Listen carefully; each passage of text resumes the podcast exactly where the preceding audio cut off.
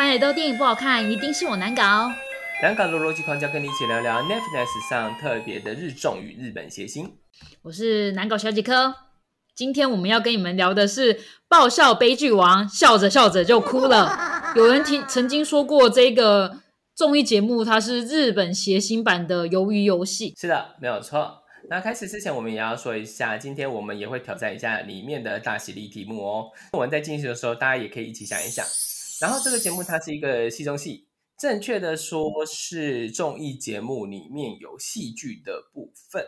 因此，我们请柯介绍这个大纲。好，呃，因为我我不知道大家听众有没有意识到，就是本人是。节目企划出身的，所以我当初看到这个题材的时候，我觉得这节目是蛮新颖的一个节目。毕竟它同时穿插了戏剧，又以及现场即兴演出的部分。爆笑悲剧王里面其实是邀请了资深以及之前的日本喜剧演员，然后来到来参与这个节目。主要的主持人有两位，是那个资深的喜剧二人组千鸟主持的。他其实分。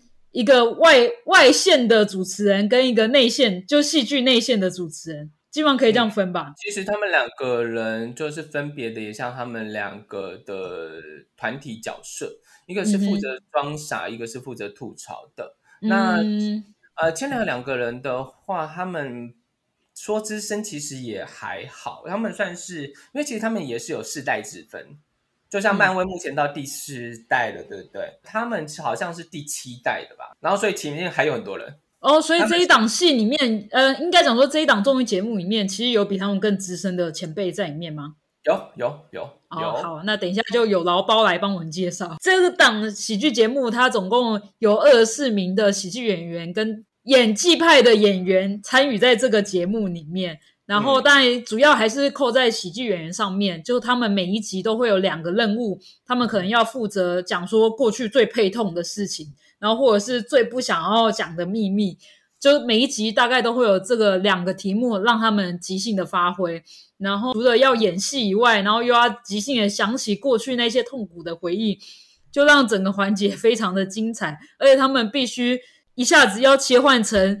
戏中戏的人，然后另外一个又要回复喜剧演员的角色，所以这是这档节目比较难困难的部分。里面一开始其实他把这这档节目营造着很像类型剧，然后他们都里面都有一些很认真，绝对不是像什么蓝色蜘蛛网的那种等级而已，他们是真的感感觉做很像警匪片，然后里面有爆炸啊、死亡啊，然后各种离奇的事情发生在这个故事里面，然后。而且我觉得最厉害的是，它里面甚至在最后结尾的时候，有把为什么这些这么老的人还去当高中生的事情，把它扣得非常的紧。所以你到最后一集的时候，你就会发现一个很巧妙的一个彩蛋。这个节目总共有八集，然后可以分为前四集校园篇跟后四集警察探案篇。好，那我刚才说错一件事情，他们不是第七世代，因为我后来想想不太对劲。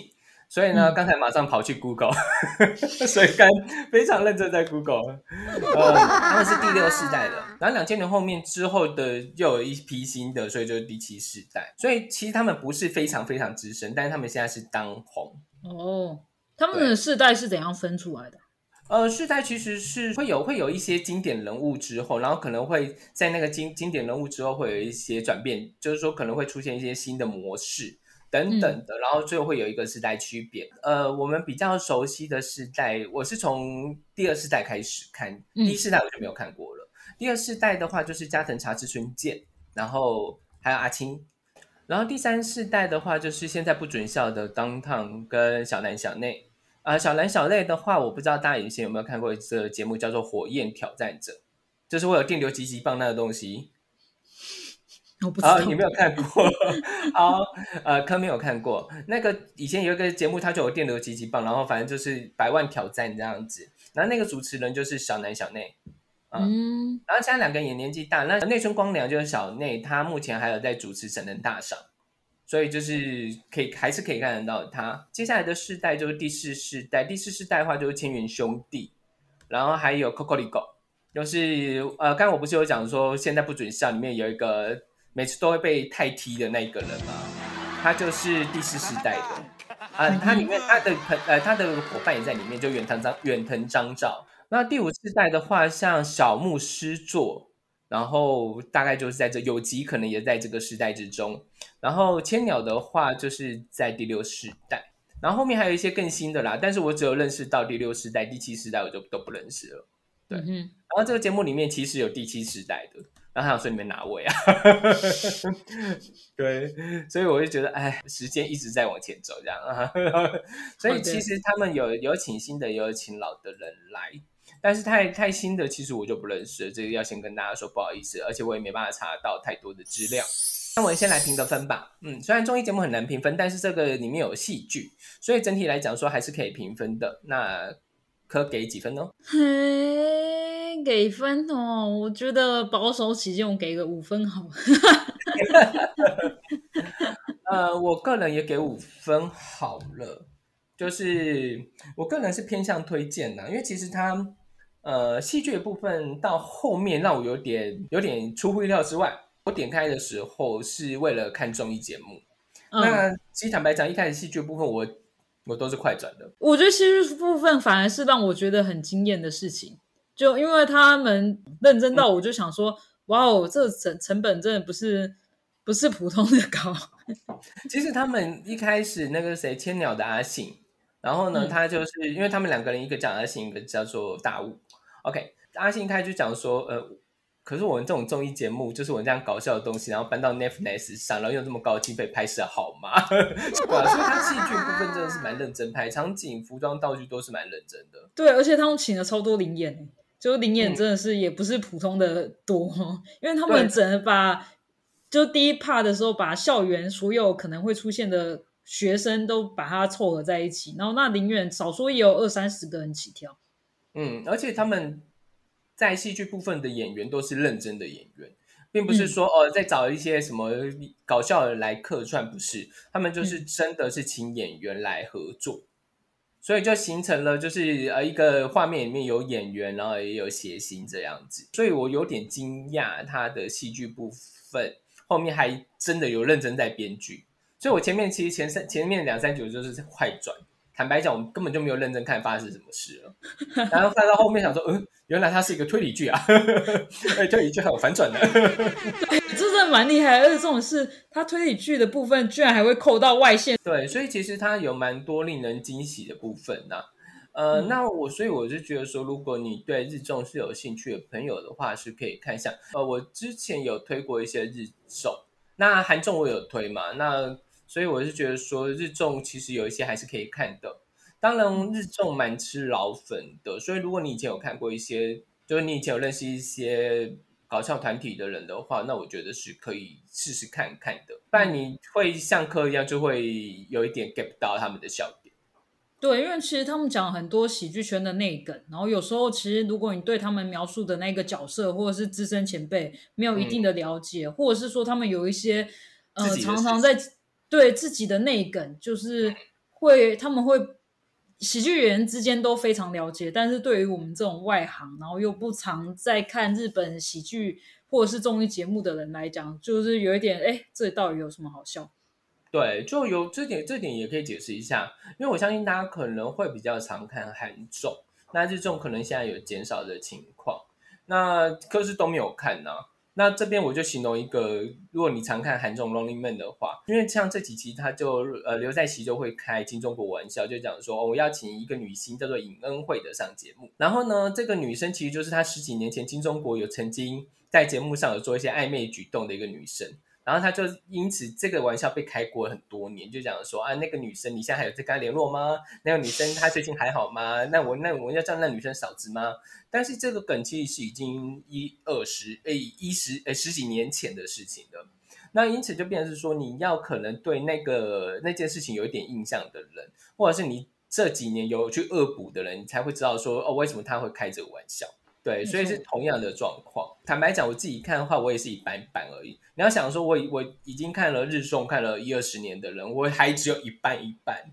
那像柯这样的新人，就会有一种嗯，我在看什么的感觉。但但我有一个有一个部分，我稍微比较不满意这个节目，是他们到底是怎样评选要淘汰掉的人啊？我真的有一点看不懂哎。坦白讲，就是自由行政哎，真的是自由行政哎。对啊，就有点像，因为前阵子柯也在看 Netflix 上的日综啊，超级变变变，然后而且他是从一九八九年开始播的那个版本，对，然后里面有一些梗就是很日本人的梗，然后柯也是看着讲说，为什么这个人可以晋级？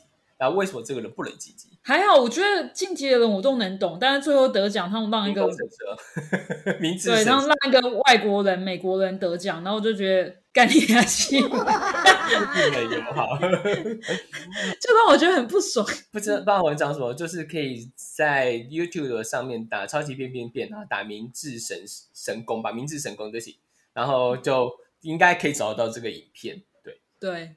就如果你是参赛者的话，你就会觉得非常怒。就 只不过因为他是外国人，然后评审就让他得奖，让就会让人家觉得我我这么努力做道具，我到底是为了什么？其实我觉得对日本人来讲的话，他有一些点可能是国籍不同的笑话，所以他们可能会觉得那个有梗。但是有些人可能他们表现的很很平铺直述，但是没梗，那没梗就是以至于不好笑，那就没有办法。所以我觉得这会是一个文化上的差异啦。没有，但是我就觉得就是评审偏心而已，就是哇，有一个外国人来参加我们的节目，那我们就要让他得奖，就这样子。也是却没什么好说，也是有可能。好，那我来介绍一下，就是说，因为我刚才有讲到日本人有自己的独特的喜剧文化。呃，第一个的话，就是因为我们之前有讲过有喜剧，就是在喜剧开场，那它就是一个小短剧的形式，那我们就不多做介绍。大家如果有兴趣的话，可以去听呃喜剧开场那两集。然后呢，再来的话，我们就讲一下慢才。慢才的话是一种表演形式，这大家也知道，它的前身是日本古代传统艺能的万万岁。我刚才想念日文，但是怕念不好。然后它是在日本关西地区逐渐发展的一种表演形式，然后在大正年间的时候才逐步的形成。那后来在一九三三年，吉本兴业把这种形式改为慢才。就从万岁这两个字变成慢才，但是因为日本的万岁发音其实很像万慢才这样子，那推广到全日本之后，就变成是这样的形式，就变成是一个人负责装傻，一个人负责呃找茬。那这个形式其实也蛮像相声的，有些人会不会觉得这个形式有一点相像？但是实际上他们还是有一定的落差啦。对，因为其实有人觉得脱口脱就是 stand up show，不是脱口秀的其实 stand up show 其实很像单口相声，但是其实实际上他们所做的方式是不一样的。因为相声其实他们有了一定的，还是有一定的模式，那他可能还是要有一个逗人跟捧人的一些规则。那慢才其实相对比较轻松，那那 stand up show 就是又更简单，就其实你你有没有逗有没有捧，其实就是看。看你自己喜喜好而已，所以我觉得发展至今就变成是说有很多东西大家也没有走在一定的框架之上。那漫才是不是有所改变？也是有，也是有。因为以前的话就是它会比较严谨，就是说你可能要排演很多是像呃我们看到喜剧开场那个样子。但是到今时今日的话，我有看过就是好甚至是他们就是乱演一通的。但是对，就是因为可能因为那个那个组合的装傻的。他已经在一些节目上有表现出一些非常内梗的东西，那所以就是说观众也知道他在干嘛，然后以至于就是说有点演的乱七八糟，但是呢，大家还是觉得很好笑，所以这是可能会发生的。那所以他就比较没有这么的强调你要一个形式存在。好，那这个是第一个慢才，但是慢才其实在这一个里面。我们只能看到一点点，因为其实漫才它主要的部分在于吐槽，那所以其实他还是会有做，呃，外面还是摆了阿星让他来吐槽大家，即便别人没有被吐槽，就没有直接当面吐槽，但是观众知道说啊，还是有人在吐槽，这样说哦，原来这个戏剧原来有这个翻转啊，他们演高中生是不是太勉强了之类的，那就是一种吐槽的形式。那所以其实它的外外壳其实有走在一个漫才的这个路线上。那其实它整体的喜剧表现的话，比较偏向大喜力。大喜力的话，也是日本的一种算喜剧表演形式。那大喜力这几年，其实大家也会看得到，就是说像有一些台湾的喜剧团体、漫才喜剧团体是有把它搬进来的。那所以呢，就是有这个东西。然后大喜力源于歌舞伎的一种表演形式，它其实是在最后一幕会多增加一个呃跟观众互动的娱性节目环节。然后后来在知名的搞笑节目笑点之中，然后把它用这个名字做成一个机智问答的形式。那现在的话，就是会有更多不同形式的机智问答。其实这个就是每年他们也会有比赛。就是在日本的谐星里面有比赛，漫才有比赛，然后大喜力也有比赛。那所以其实像大喜力要拿到比赛也不容易，因为不是每个人都可以就是在无脚本的状态下的时候。然后很快的想出一些很好笑的事情。坦白讲，我们今年就会进行一下，但因为没有图片的话，我们就会用机智问答的方式。坦白讲，就是尝尝试一下大家的极限在哪里。但是就大家就只有我们两个人啊，就是我也来试试看吧。然后呢，我另外告诉大家，就是说我们有简洁起来，一定是就是我我讲完题目之后，可 maybe 很快就想到，但实际上可能不是很快，可能是很久。我会把空拍剪掉，就这样。好的，先跟大家说一下。好，那我们多介绍了这一个综艺节目里面的两种呃喜剧形式。那我们先来讲一下这一个节目有哪些出演人。但是由于人很多，所以我们就是快速的把名单念过。第一个就是千鸟的阿信跟大雾，然后再来是剧团艺人范伟和树、小林剑道、总地无雅、板仓俊之、田中佐治、暗风男。这个部分是第一阶段的人。那如果有名单错的话，就大家见谅吼。那再来是第二阶段，呃，第二阶段是吉村崇，然后总之很开朗的安春、兽影音效、呃，小宫浩信、岩井游记。向景惠、生田哲史、Higorohi，然后还有渡边龙、Iwakura、伊藤俊介、安美佳、春日俊章，主持有三位女生，然后再来是演员的部分的话，他还有监工祥太郎、深永优希、高桥光、冈田浩辉、东出昌大、纳达尔、近藤春菜。好，这就是所有的名单，人非常多。嗯。超多的，多到大阵仗，所以他其实已经达到了就是不准笑的等级，因为不准笑等于是一年拍这么一次而已。嗯哼，所以他又是过年节目，当然就是经费投入啊，经费燃烧。但是这一个只是它是一个有八集的节目，哎，可见 Netflix 真的是有钱。哎，可是我很好奇，因为我在想说他们是不是都是那个基本兴业下面的艺人？不是，不全是，不全是，哦，不全是，嗯哼。其实你说不准笑里面是不是都是基本兴业的主持群五人全部都是基本兴业的啊？嗯嗯嗯嗯，说当当然可以就是省一点钱，因为反正就是带自己人嘛，对，带后面的新人上来啊。对，所以他当然就可以用这种形式，但其实他这个不是，所以等于是说他用了就是花了很多钱啊，而且他又不是一个大节目，他等于是一个新节目，因为其实你知道有一些大节目，你可能大家是会抢上的。那我们当然等一下会介绍像这样的大节目，但是这个不是啊，它等于是一个新的节目，然后能够请这样的阵仗出来，其实是很可怕的。嗯，对，不容易啊。对，非常的惊人呐。好，那其实里面的学性有分成三种类型，我们多介绍一下。那第一个的话就是没有形象的人，其实这个节目他们讲了很多内梗，那也要长期看人才会明白。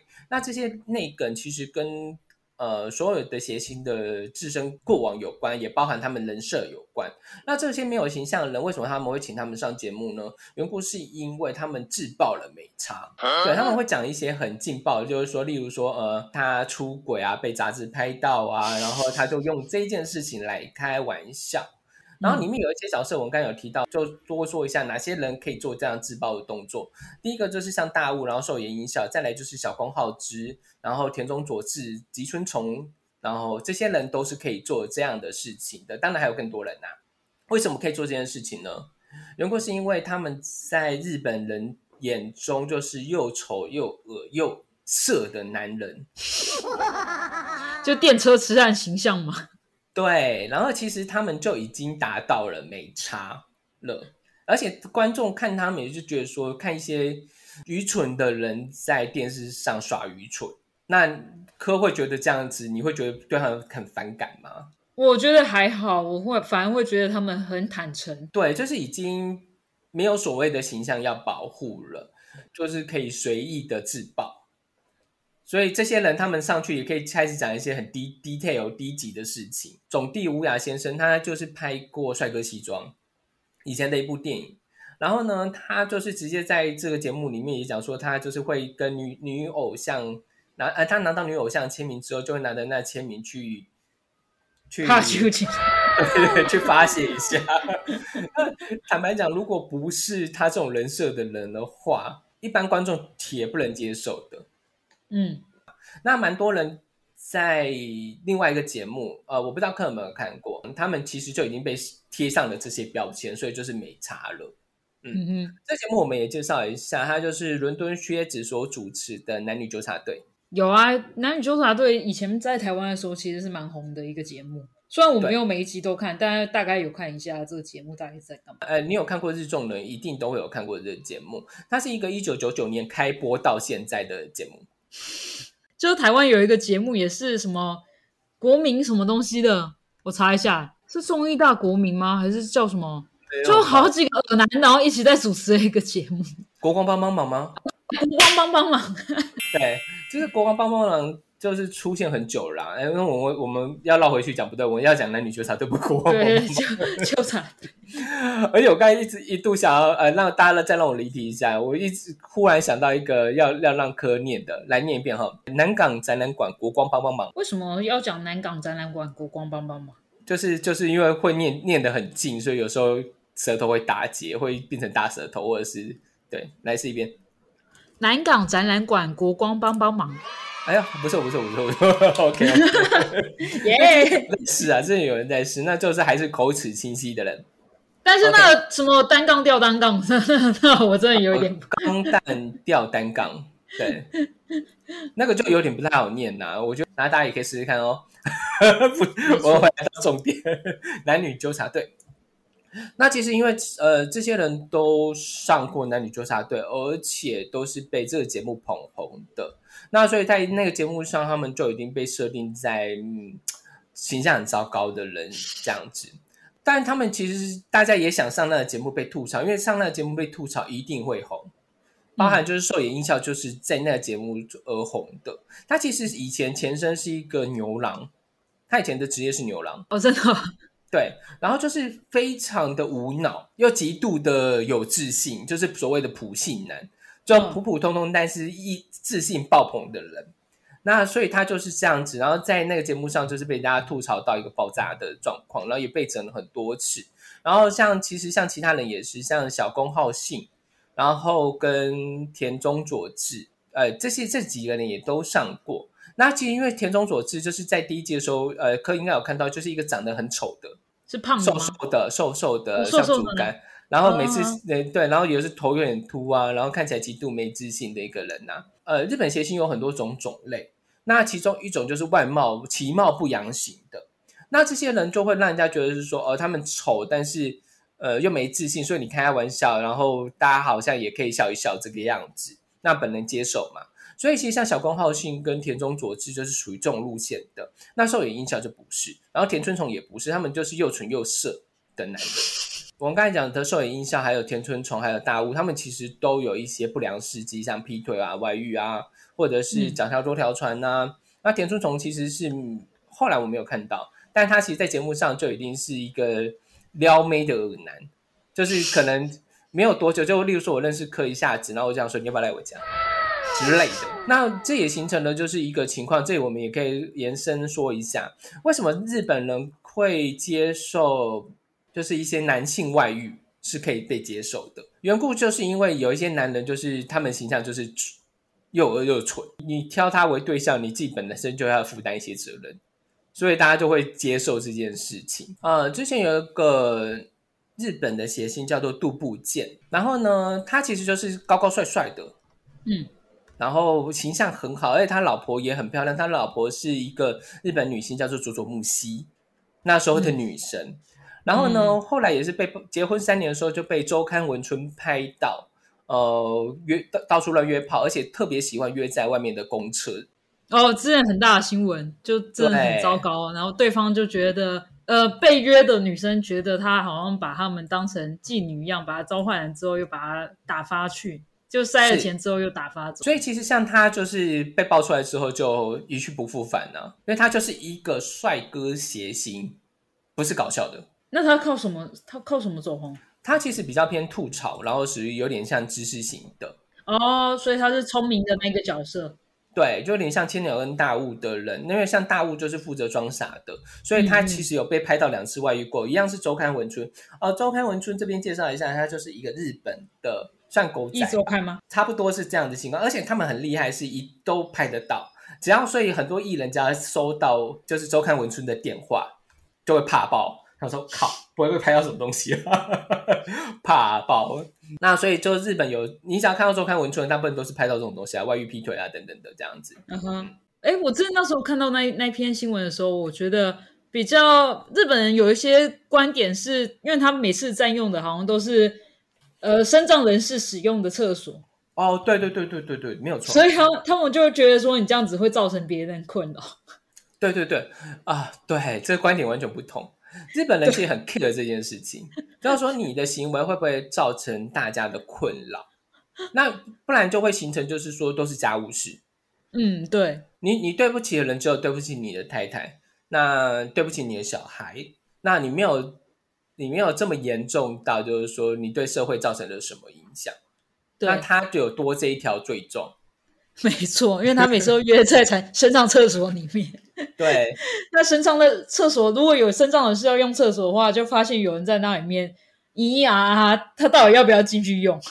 对，所以就形成了另外一个道德批判的地方，这样子没。错，对，但这个观点其实蛮有趣的。对，因为其实台湾人在这件事情的观点上，应该是说你有没有对你老婆不忠，然后我们会有同仇敌忾的感觉，会有共鸣感这样子。但是日本人比较不会，就会觉得说那是你们的家务事，可能家家有本难念的经吧，谁知道？呃，老婆是不是有做一些什么更奇怪的事情啊？之对嗯嗯嗯，但是呢，在日本呢，他们可能会有一些其他的标准，因为之前课也介绍过，就是说日本男人的外遇有时候是太太默许的。嗯，没错。第一种类型呢，他们就是属于就是因为已经没有形象了，那形象也不可能再坏了。像我刚才有讲一个寿眼音效，他在结婚六天之后就劈腿了，嘿，然后呢，后来劈腿之后，呃，又跟未成年搞上，跟未成年真的是蛮糟糕的。那就是所以他就是一个大家觉得说，嗯，又糟又烂的男人，那你今天选他就是你的问题啊。嗯，哎，他的他的形象有多糟呢？在男女纠察队上被评为就是最不好笑的艺人，因为男女纠察会有一个单元叫做百人大排名，嗯，那他们就会街访一百个人，然后让大家来选出谁最呃题目，例如说谁最不好笑，那他们就那时候音效拿过非常多次，就是不好笑、不想交往，然后等等的各种负面的排名，他拿过非常多倒数第一。然后像我刚才讲的那个小宫浩信也是，然后跟田中佐治也是，小宫浩信就是被大家批为阴沉的人，他在第二阶段的时候有出现，就是在警察局里面，然后他就是一个戴着眼镜，然后感觉上很像永泽的朋友，不是有一个高高的吗？然后头发有点像花轮一斜斜的，是黑色的这样子，然后他就是一个黑成卑鄙的人呐、藤木吧。好哦，对，藤木，藤木，藤木，对哦他就是哦哦是他哦散发着像藤木一样形象的人这样子，所以他也是被批过很多次，然后长得又丑。哎，他们之前是呃，因为他的牙齿之前是有乱的，还是有嗯嗯嗯有怎么样的？那之前又没有整，又为了好笑而没有去处理。嗯，然后呢，所以像这种类型的人就是嗯、呃毫无形象可言。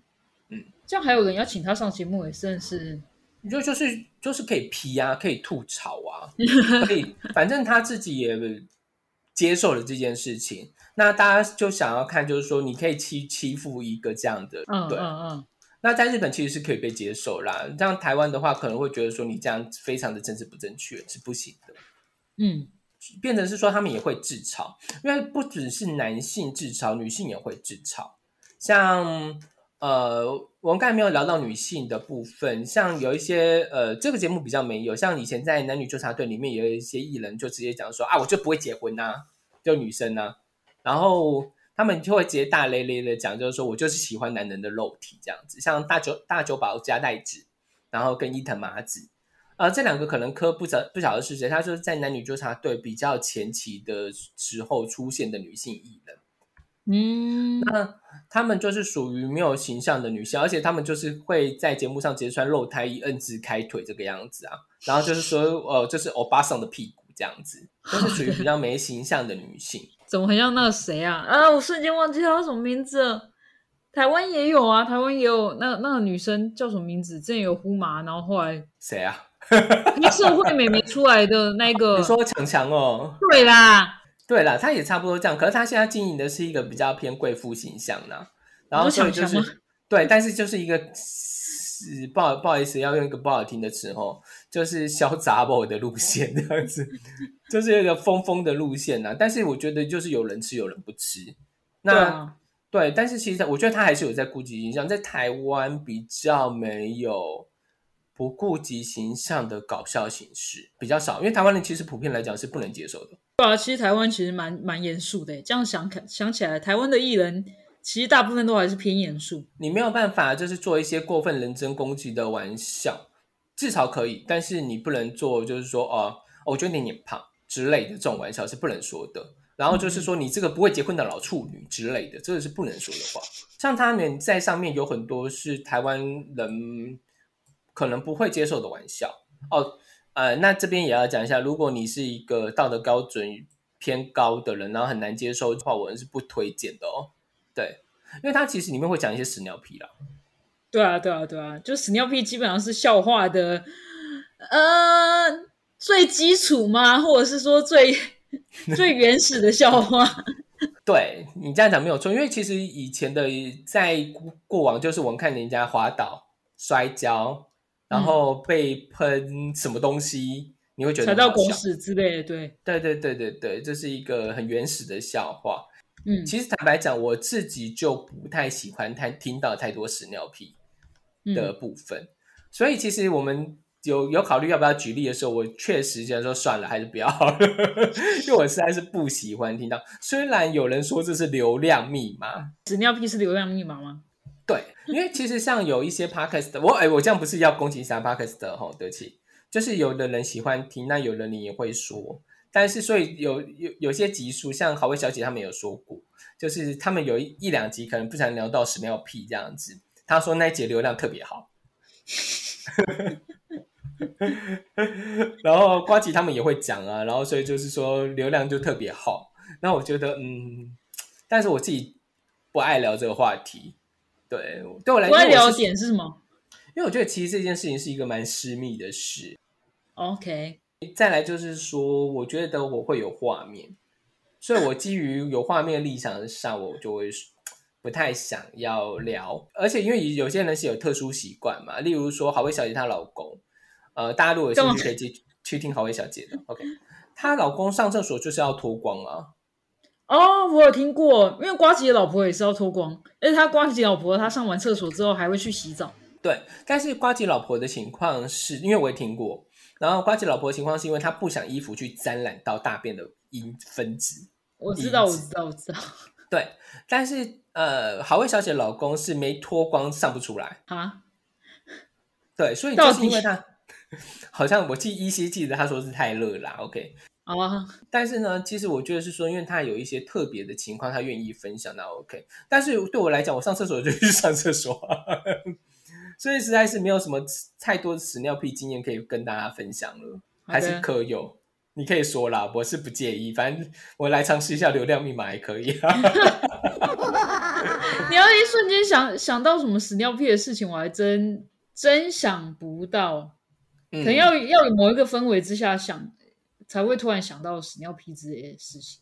嗯，好的，反正那看来你也不是有什么特别的情况，那我觉得就会形成一个难分享如果真的有要讲的话，我很小很小，在我还没有上幼稚园的时候，有一次我妈要一起帮我姐，我跟我姐一起洗澡的时候，然后那时候我已经泡在水里面了，然后我在浴缸里面的时候，就突然觉得好想上厕所，然后呢，我就直接 大便在水里。就算你还小啦，可以接受啦。但是这这个是符合笑着笑着就哭了。然后，因为我那那时候的情况是我姐已经在马桶上面上厕所，然后我妈在厨可能帮我姐就是脱衣服啊什么之类的。然后我自己是已经先脱脱完衣服，然后泡在水里面的状况。然后我就一不小心，不就就大便大出来。然后那时候我妈看到，就要带我姐去去浴缸里面继续洗澡，就 哎这面怎么有便便？他就有点傻眼。然后呢，我还就他就突然跑出来了，我也不知道为什么便便会跑出来。就我没有说那是我大的，就我说那是从水管里面跑出来的。OK，我相信你妈应该已经发现这个是是你在没有，我 我妈就只是觉得很好笑哎。我觉得小朋友难免嘛，对吧？但是我觉得像像你爸妈应该也就是没有太 care。你看我就是没有办法在这件事情多发挥什么，我就是一下就介入了，是的。你连笑都没有笑哎，真的是很不很不有趣的一个人。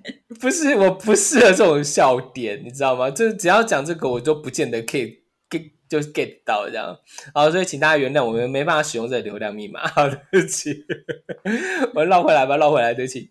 好的。好，那接下来的第二种人，其实他就是台面上口无遮拦，但私底下却完全不是这样子的角色。然后里面其实有一个这样的角色，有几个，但是我不确定，因为有一两个我不熟的。那好，我先讲一下，就是说里面最最代表人物就是小林剑道先生。嗯哼。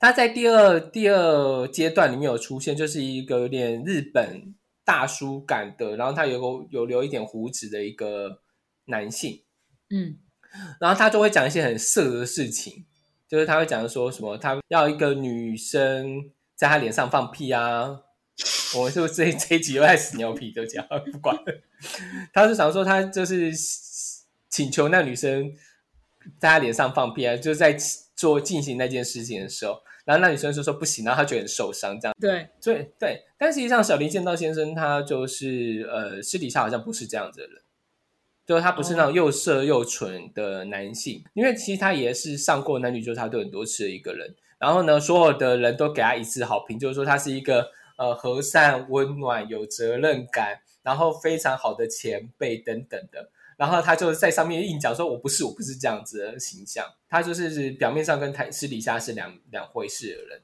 所以他即便讲一些很下流的话，人家也知道讲说他就是在台面上讲而已。嗯哼，为了节目效果而说的类型。那第三个的话，他就是不见得会讲一些新三色，然后屎尿屁的人。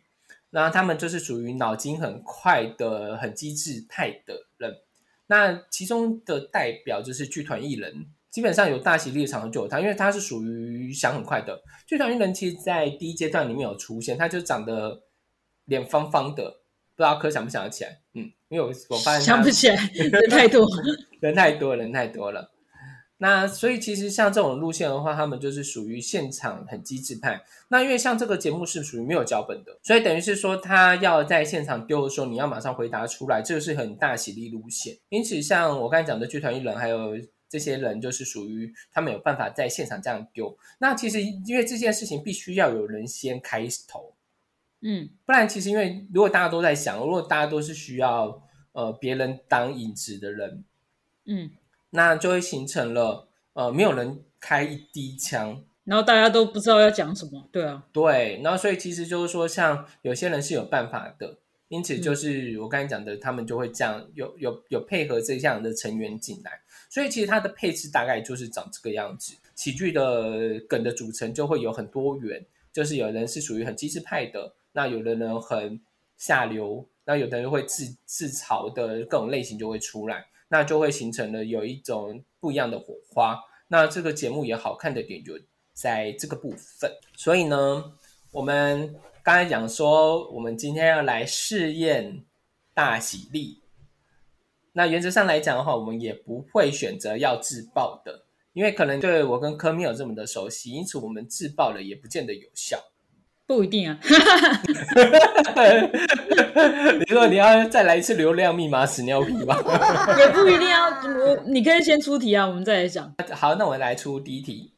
第一题来自于本季的第六集之中，你做过或你听过最难理解的蠢事是什么呢？别人最难理解的蠢事。那时候是我姐，就我一家人去日本玩完之后，然后我姐买了一些饼干回来。那些饼干是她自己要带去她国中的国乐团分享的。她因为就是那时候她家就是她的座位上就是有长蚂蚁，然后那个饼干不知道包装哪里出了问题，就那饼干就是充满了蚂蚁。结果中午回家吃饭的时候，我妈就突然问我说：“为什么你要把饼干放在鱼缸里面？就是把饼干好好的饼干放在鱼缸里面？”然后我妈就在那里骂我，她说：“那可以吃的东西为什么要这样子？”就后来我才知道，原来那是我姐自己放进去的。然后我我就问我姐说：“为什么要这样放进去？” 然后我姐就回了我一句话说：“啊，我想要让那些蚂蚁飘起来呀。”很难理解，真是很难理解的东西。对，而且重点是我姐那时候读的学校还是新竹的第二志愿。然后那时候，所以它的概念是，因为那个蚂蚁不是跑进去吃饼干吗？所以如果它包装就已经有塑胶袋了，然后呢，它只不过把它放进鱼缸里面，这样蚂蚁就会浮起来，然后饼干不会湿掉。可是它就是今天包装有问题，所以蚂蚁才会进去啊。哦，对啊，没有错啊。对，然后那时候，那时候我就完全不懂我姐在讲什么。哎，这种事我妈最坏，我妈居然问，后来我妈就问我说：“那你要不要拿去射箭队给分给射箭队的同学？” 你妈也是很快，我就说：“为什么长蚂蚁我要分去拿去分给人家吃？”哦，我觉得你你妈跟你姐比较像，你姐跟你妈比较像。对，就这样。嗯，那我讲一个，呃，因为我喜我是一个很喜欢买新东西的人，就是任何东西刚出的时候，我会对它有一些好奇心。然后那时候立可带刚出，然后所以我就买了一个，想说试试看，因为本来想买立可白嘛，嗯。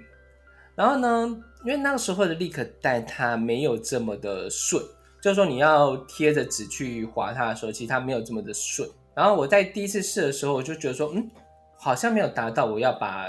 东西遮住的功能，嗯，然后我想说是什么问题呢？我想说是不是我用法错了？因为其实我是一个不看说明书的人，就是说所有的东西我拿到手就会先踹过一遍，除非我真的试不出个东西来，然后我就会呃再去看说明书。但这也是长大之后才养成的习惯。然后呢，那时候我就觉得说是不是我使用方法错？所以我立刻带它不是一个回圈吗？嗯，然后我就把它剪开来，然后我就把它贴在纸上，然后用硬币，就是用尺去刮它，然后再再再这样撕起来，就有点像贴贴贴纸这样的概念。我想说，哎，这样子是对的，然后还拿去学校教同学，对，后来才发现不是这样子，超尴尬。然后我想说，后来后来我想说，哦，因为我用错了。后来同学告诉我说，没有，不用这样做啊。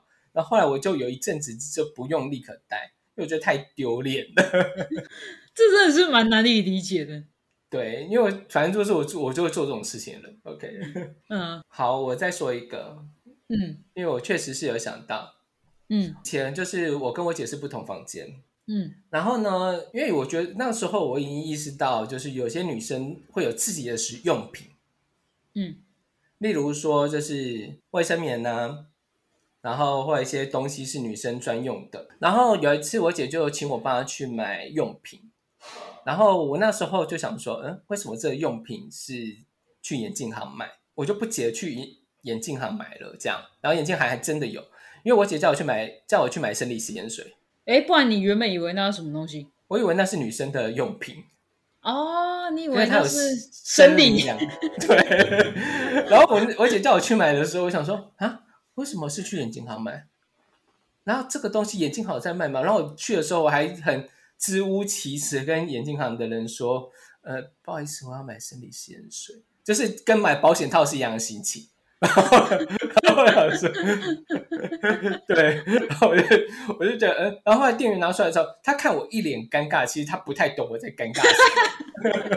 我我非常确定，那个眼镜行的店员就黑人问号的看着我，想说。你在尴尬什么？后来，后来我拿回家之后，我跟我姐讲说，这东西我会在眼镜行卖。我姐讲说，你啊，它就是隐形眼镜用的，啊不然不然呢？要去哪里买？对，然后因为那时候便利商店还买不到，那时候是眼隐形眼镜刚出现的时候。我这样是不是在讲古？对不起。然后，所以。我后来就一脸尴尬看着我姐说：“我姐就说你会不会误会什么的？” 我姐就说：“你是误会这个女生用的。”我想说：“对。”然后我姐就笑翻。如果说什么不能理解的事情哦，我昨天跟我男朋友聊在吃那个反正小吃摊，然后那时候我们聊到一件事情，我就说，因为他同时点了一个米粉汤，然后一个一个卤肉饭，然后那时候我就问他说，为什么你会点两个主食？因为对我来讲，米粉汤是一个主食，然后卤肉饭是一个主食。他说什么？对他来讲，米粉汤因为后面有个汤字，然后他就会觉得说那是汤，那个不是，那个不是。然后，然后我就说，那汤米粉到底是算米主食还是算汤？呃，其实米粉汤对我来讲是主食，哎，对他，他对我来讲也算主食。对，还是有人觉得那也是汤而已，可以分享。呃，这个也可以讲一下，就是我有一个朋友是不喝酸辣汤的，为什么？因为他觉得里面没有主角，嘿，对，然后我觉得啊，什么东西？所以他一定要有贡丸就对，就之类的，要有固一个大固体在里面才叫有有主角这样子。那味噌汤也不能算有主角啊？它有豆腐啊，豆腐算主角吗？可能有的人觉得算吧，我不知道，我不知道。哎，有的味噌汤是有海带的啊，要看你的规格开成什么样子啦。可是他这样就只有两种主角而已。其实坦白讲，对日本人来讲，味噌汤主角就是汤汁而已。哦，对，嗯，而且你知道，就是说，其实日本人看台湾人吃那个味噌汤海带是不能理解的哦。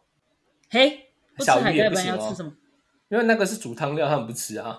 哦，呃，那我讲一个，嗯，呃，因为我以前的高中是要穿西装外套的，我们高中是西装外套派，嗯。然后，所以就是呃，西装外套它有其实有扣子嘛，有排扣，嗯，对不对？那个时候我记得它就是呃扣子的那个线没有拆开来，你要自己拆。然后那时候就是我早上起来的时候才发现那个要弄，然后就是我急急忙忙要弄的时候，我就想说啊，太难弄了，快要来不及上课了，所以我就自己拿了美工刀出来。因为其实我那时候我家人并不会帮我处理这件事情，呃，因为我我们家人是上夜班的，嗯。废话，因为酒店一定是上夜班呐，所以我必须自己处理啊。我我想大大家也听过《华灯初上》那一集，OK。然后呢，所以我就必须自己拆开来，然后我就自己去拿美工刀，然后要画的时候，我不然太大力，然后就成嚓，然后就一插一条大概将近哎十公分的美工刀痕迹。嘿，你说，所以就把你的外套划破了？对。然后呢，我就想说，我到底该怎么办？然后后来还好，他就是呃，因为他是被遮住我那一面嘛，然后我就自己默默的缝完之后，然后就紧紧赶紧的乱缝完之后，然后我就去上课了。然后回来的时候，我就在犹豫，我到底要不要跟我家人讲这件事情。但是呢，因为其实那件外套并不便宜，对啊，然后我不敢跟我家人讲，然后我就这样撑到了我毕业为止，那件外套就这样破了，破了三年。对，这这这，但。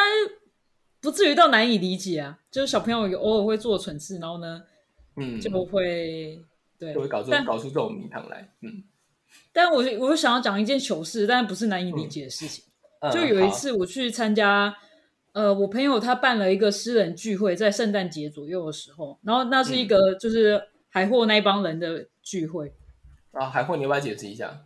呃，算了，不用解释，就是他们，他们就是一些嬉皮，比较嬉皮，然后走自然派的人，然后，然后那一次的呃聚会就要交换礼物嘛，然后刚好有一个朋友会音乐，然后他们就邀请他来呃台上做一个小演出，因为那个现场大概也有十几二十人左右的一个人数，然后就有一个小小的演出，然后那时候我就看到那一个要表演的女生。她就是抱着小孩，就抱在胸前，有一点侧躺着在胸前。然后她坐在前面的矮板凳上，她老公要递她的吉他给她。然后那时候我就觉得很好笑，因为那个画面，吉他的高度跟小孩子的高度是一样的。然后那时候我就讲了一句话，我就脱脱口讲了一句话，说抱小孩又要弹吉他，到底是要弹小孩还是要弹吉他呢？然后旁边的人就在笑，你知道吗？就是坐在我附近的人就在笑，然后。跟我一个比较熟的朋友还是笑到不行，你知道吗？结果后来这个女生居然在唱一粒高露的歌，然后我们就说：“哎，她她怎么在唱一粒高落的歌？因为一般一般人其实如果要翻唱的话，也不太可能会唱一粒高落的歌。”是是。然后呢，然后我们就说他的声音也太像一粒高落了吧？然后靠背，他就一粒高露了。好的，是你们没有认出来的故事。没错，没错，而且重点是我还讲了一个，就是很很没礼貌的一句话。对，那我们这个题目就到这边。那我们来进行第二个题目。第二个题目来自于第一集。那第一集的里面，它有一个题目叫做“被伤害的经验”。哦，你说第一集不是第一集？第一集，第一集里面的被 伤害的经验。你要叫我讲第一集的笑话，我应该蛮多的。我是说被伤害的经验，那请分享你的被伤害经验，讲一个，看好不好笑。嗯，你知道我，因为其实我以前很常看日本漫画，嗯，然后呢，而且是很小很小的时候就开始看了。呃，我有一些小时候的行为，其实很像日本人。那以前升旗的时候，你不是老师希望你要站好吗？要立正，对。然后，但是我就会手就是会握在前面，就有点像饭店的 waiter 或者是服务生这样子，就是把手合十，副手在哎，这不能说副手，就交叠在前方，然后放在类似腹部的位置，这样。然后老师呢，以为就是我就是一直在摸自己的小鸡鸡。什么鬼？然后我就我真的不是啊，我只是习惯性的就手交代在前。然后呢，老师就生气了，直接就拉我的手，然后说：“你要摸你就摸摸的彻底吧，这样子，你就你要摸你就继续摸这样。”然后后来我再对，老师有失控啊。然后我就，然后我那时候就后来就在那一次之后，我就把手都收回来这样子。但是我就觉得说那一次有一种被伤害的感觉，我没有要摸小鸡鸡，好不好？等下他抓着你的手要摸哪里？摸你自己？对。我刚我还会摸他自己，吓死我了。是是女性啊，不要这样子。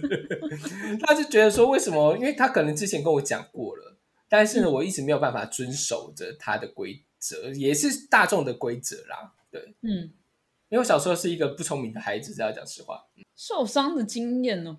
嗯。啊，好难哦！这这题真的蛮难的，我真的要是是 没关系，你想一下，因为我刚才我也是忽然想到了这件事情。但是你刚才讲的事情让我想到，我小时候曾经目睹一件事情，我觉得很可怕。这件事情一点都不好笑，就是小时候我们曾经可能周二生朝会之后，然后呢，我们有一个跳绳时间，就大家都要拿跳绳出来跳绳。虽然我不知道，就国小都会做很多蠢事，嗯。或者是学校都会规定一些做很多蠢事，然后那时候我亲眼目睹隔壁班的老师拿跳绳抽打另外一个学生，因为只因为那个学生没有自己带到跳绳，我那时候真的吓歪的，我看到老师拿拿，那是真的是恐怖的经验啊！我真我真没有错，这件事情真的蛮可怕的，我就想可怕的。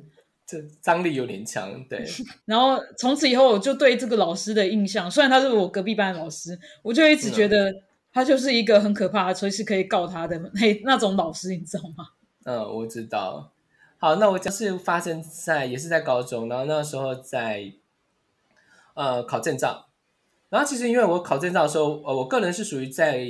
如果我准备充充分的话，我上场其实是没有什么问题的，不管是什么事情。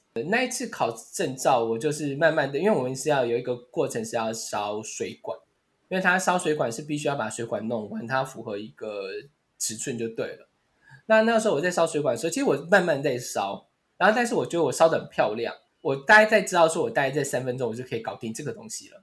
嗯，然后结果后来那个，因为我们呃学校会帮你作弊。然后就会派一些老师觉得很厉害的学生，然后来帮你作弊。同学就看到我动作很慢，然后呢，他就急急忙忙走过来，他说：“你怎么这么慢呢？”然后，然后他就一把接过了喷灯跟水管，然后他就帮我就直接，因为我我觉得我快弄好了。然后就接过去之后，他马上就把水管烤焦。说：“啊，这不行，这不行，我再帮你换一根。”他想说：“妈的，你不要过来就没事，你知道吗？” 而且他在弄的时候，就是觉得啊，然后就又后来就是他又烧了两下之后又丢给我，他说：“那你你就不要过来帮我嘛。”对啊，那越帮越忙哎。对，越帮越忙，然后还导致老师质疑。我想说：“哎，你你怎么现在这烧焦又要重烧？”然后你啊，他妈就是有这种人，然后就变成是我的问题。虽然后来我还是顺利完成了，我考过了这样子，但是我就觉得说那天我就特别的不爽，然后也觉得内心有一点受伤的感觉，想说你不要过来就好了。我想到我小时候也曾经做过一件蠢事，嗯，就那时候我弟刚出生，就是刚从医院里面抱回家，然后那一天的情况是，就是我妈跟另外一个阿姨在厨房煮饭，然后我跟我弟两个人自己单独在客厅里面，然后那时候我嘴巴就是嚼着口香糖，这样喵喵喵喵喵，然后我就看着我弟的头，就不知道为什么 就突然兴起一个莫名其妙的 idea。就跟刚刚我上从那从半层楼高的地方掉掉下去的那种 概念，要做这种事情 一样。反正我就把想说，我来试试看口香糖粘在我弟的头上会发生什么事情。被伤害是你弟被伤害的经验，给等一下，不是你伤，没有 被伤害的经验。我就我就真的把口香糖粘到我弟的头上，就后来，嗯因为我原本认为说，哦，我我可以顺利的取下来，就是一个、嗯一个哦粘上去之后，然后就可以顺利的取下来，结果没有，我发现它居然粘在我弟头上的时候，我就很慌张，跑去找我妈，然后那时候我妈的状态是她是在切菜，你知道吗？然后啊她听到我我居然把口香糖粘在我弟的头上的时候，她就拿菜，然后讲我真要把你剁死的那种状态。我觉得你这应该放在别人难以理解的蠢事之中。那我讲一个我受伤害的经验，然后也是跟我妈，但是前面前情提要我有点忘记了，反正那时候大概也就是我国中或者是小小五小六的时候，反正有一阵子我有一点叛逆，然后有时候我妈跟我讲什么事情，我就故意听不懂或者是装傻之类的，嗯。反正那时候我就有这样子。然后当然有一次我好像是认真听不懂，然后我就说嗯哈、你在说什么？然后我就再重复一遍，然后我妈嗯。可能就有一种耐心指数到到了一个临界点。那时候我我们就在我们家餐桌附近，我们家餐桌放了什么东西，你知道吗？我们放了法国面包，然后我妈随手你知道什么东西没没有抓，她就抓法国面包要来打我。我觉得这还是要归类在一耶，这不是非常爱经验，我就是要归类在一。没有那时候那时候我其实有一点受伤害，但是 但是我又觉得我讲心灵受伤害，不是肉体受伤害。没有，我是心灵受伤害，就觉得哼，我就是真的不懂啊。但是我妈拿法国面包面包要打我，我就觉得我不知道该笑还是要该哭。我觉得这个很挂在一了，真的是很挂在一了。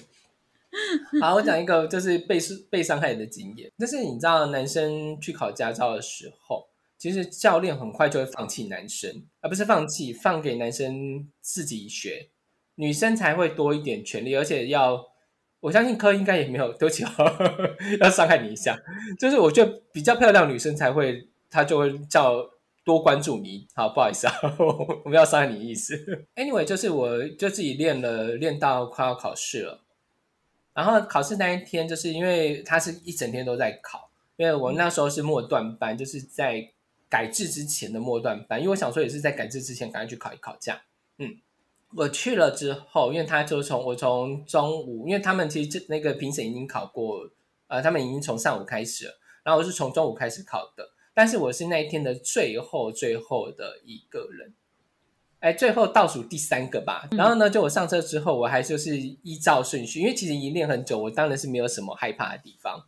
那我就上车之后，我就跟呃评审打招呼啊，然后就开始开了，然后开开开开开开开，然后我发现就是我在过 S 型弯的时候，因为我真的开，我承认我开很慢，因为我不想要开太快，然后让人家觉得说，呃因为我也不想出包，那我就觉得慢慢做就好了，反正对啊，反正我做完就对了嘛，因为不就是这样吗？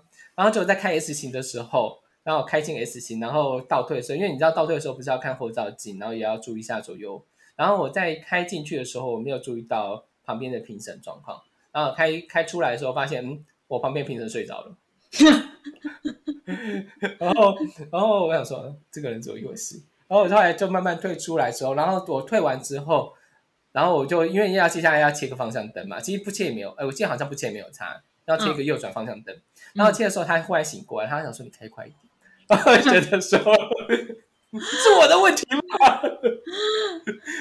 我只是按照标准的流程完完成所有的事情啊，你睡着是你的问题啊，你还叫我开快一点，对，对，你以为钱有这种好赚吗？没有好吗？对啊，然后想说，我就觉得是怎样，有一种受伤害的感觉。那你还有要分享的吗？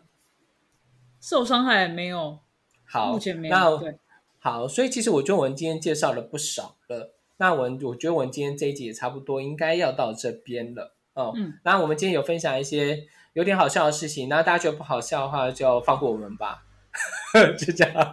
你可以把我上门他剪进去，没有开玩笑。啊，这不行。好了，那我们今天就差不多到这。我是罗启华学生包，我是难搞小杰克。好，拜那先这样喽，拜拜